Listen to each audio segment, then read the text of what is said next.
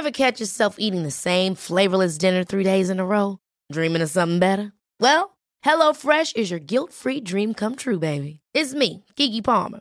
Let's wake up those taste buds with hot, juicy pecan-crusted chicken or garlic butter shrimp scampi. Mm. Hello Fresh. Stop dreaming of all the delicious possibilities and dig in at HelloFresh.com. Let's get this dinner party started.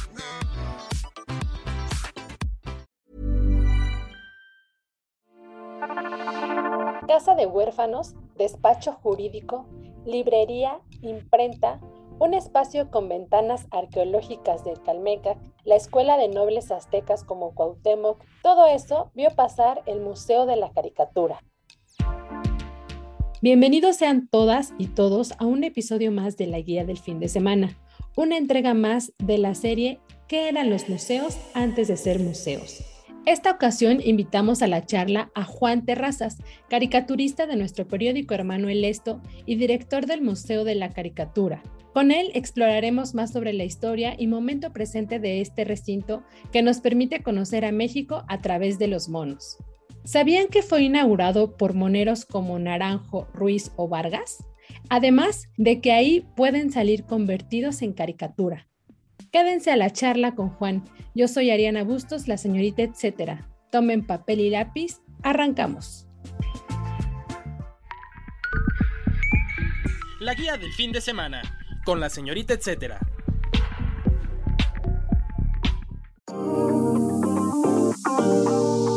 ¿Qué eran los museos antes de ser museos?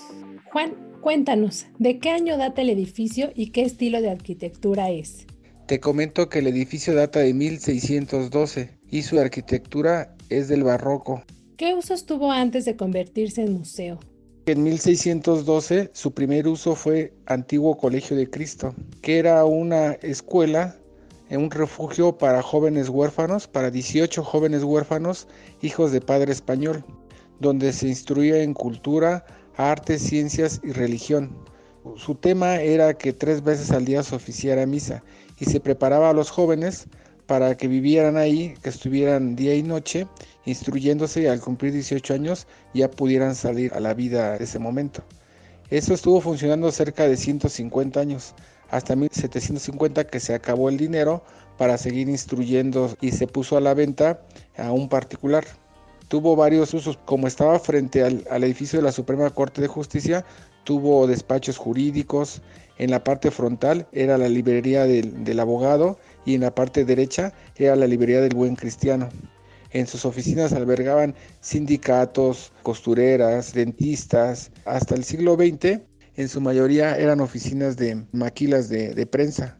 Había muchas imprentas en ese edificio. Y fue hasta 1985 que el museo con el terremoto se daña, el gobierno lo expropia y pasa a manos de la Sociedad Mexicana de Caricaturistas una vez restaurado para montar el Museo de Caricatura, que estamos ahí desde 1987.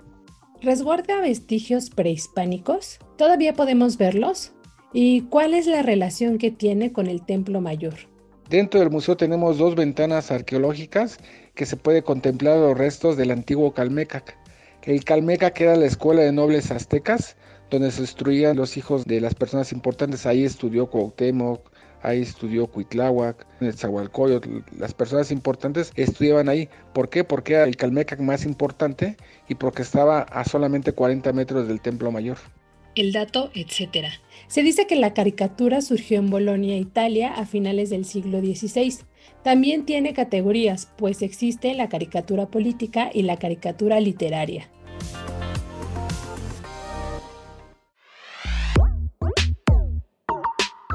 Los museos antes de ser museos? Continuamos la charla con Juan Terrazas, caricaturista y director del Museo de la Caricatura. Juan, ¿cuándo se convirtió en el Museo de la Caricatura y bajo qué contexto? Fue el 19 de marzo de 1987 cuando se inaugura el Museo de la Caricatura.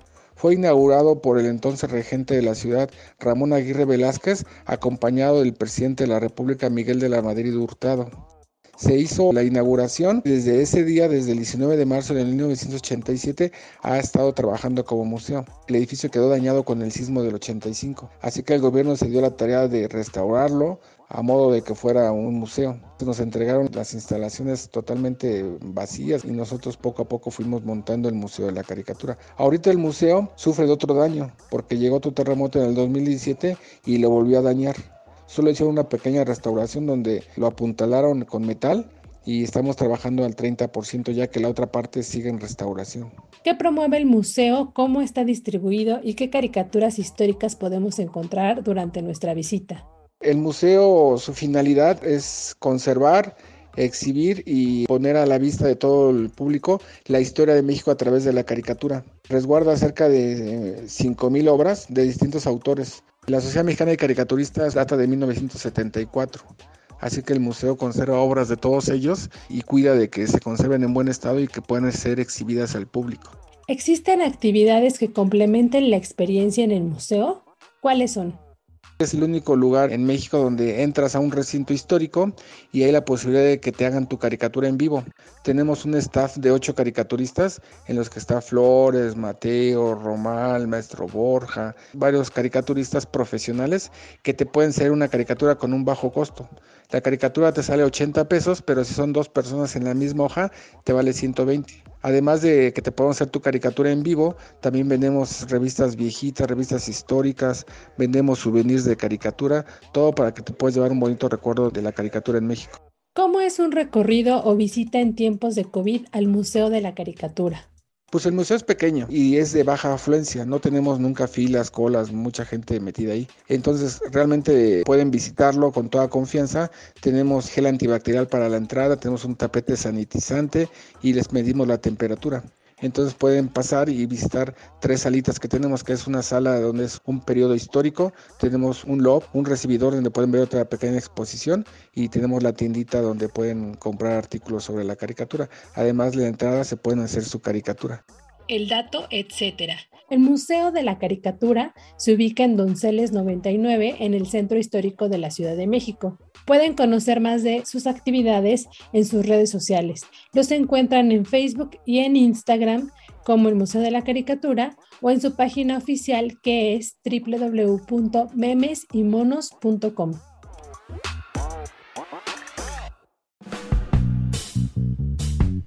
La guía en segundos. Estos son un par de eventos que encontrarán en la agenda web en los sitios OEM o en la agenda dominical de El Sol de México. Feria del Libro Zócalo. Uno de los eventos editoriales consentidos por muchos está de regreso y de manera presencial, aunque la marcada diferencia es que habrá gel antibacterial en cada stand y se pedirá el estricto uso de cubrebocas. El programa contempla charlas, conciertos, presentaciones editoriales debates y ofertas en más de 700 sellos. Además, se regalarán 9.000 ejemplares de célebres autores a modo de homenaje, entre ellos Enrique González Rojo y Antonio Elguera. La FIL comienza el 8 y culmina el 17 de octubre. El horario es de las 10 de la mañana a las 20 horas. Este sucede en la plancha del Zócalo Capitalino. Pueden checar la programación completa en www.filzocalo.cdmx.gov.mx. El pan de muerto va a ti. Con la llegada del otoño vienen también sabores, no solo los que la tierra pone en la mesa como la calabaza, sino los que son inventiva de cocineras, chefs y panaderos. Toda una tradición. El pan de muerto. Arrancamos el mes de octubre enlistando algunas opciones en la Ciudad de México, que tienen como plus el servicio a domicilio y para llevar, por si prefieren consumirlo en casa, enviárselo a otra persona o solo recogerlo. Hay desde los de la receta tradicional con azar y naranja hasta los rellenos de helado o con conejito de chocolate. Les pongo detalles de las panaderías y algunos ejemplos puntuales en las agendas web de la OEM y en la agenda impresa dominical del Sol de México.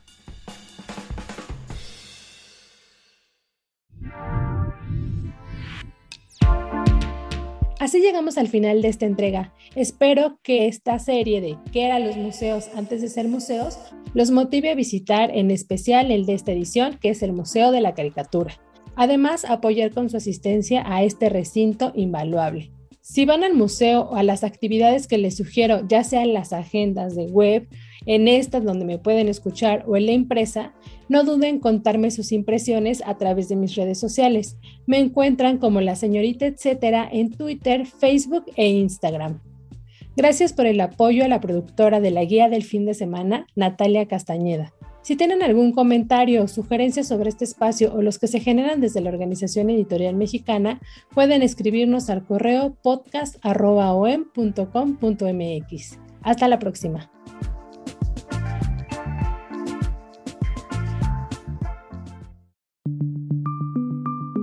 Esta es una producción de la Organización Editorial Mexicana.